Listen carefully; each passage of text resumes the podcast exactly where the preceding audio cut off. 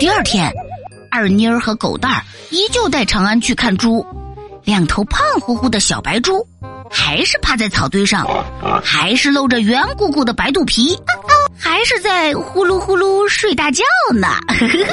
嗯，小猪怎么一直在睡觉呢？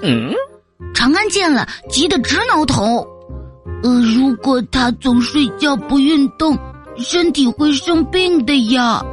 我们家的狗狗每天都要拉出去溜一溜呢。诶，说着说着，长安忽然想到了一个好主意。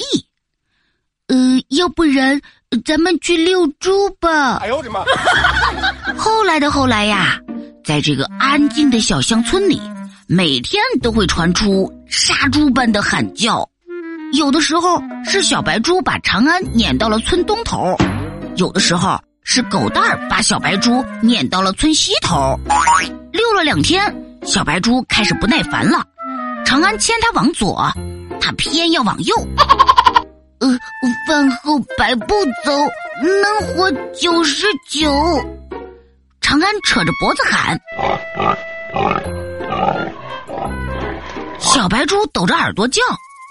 第五天，小白猪差点被折磨疯了。一看见长安，他就疯狂的拿脑袋撞墙，饭也不吃了，水也不喝了，觉也不睡了。健身成功，足足瘦了十斤呢。可是，呃，可是，狗蛋妈妈知道了，却拎着扫把要打人。一群熊孩子，你们可以遛狗、遛猫、遛大鹅。干嘛非要遛猪呢？狗蛋儿见状，吸溜着鼻涕站了出来。妈妈，都是俺的错，是俺要遛猪的。哦，啪啪啪啪啪啪！狗蛋儿真的特别勇敢，特别讲义气。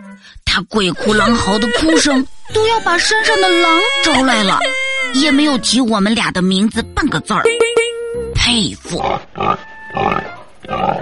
那小白猪都抖着耳朵直点赞，可狗蛋的妈妈听了气得更凶了。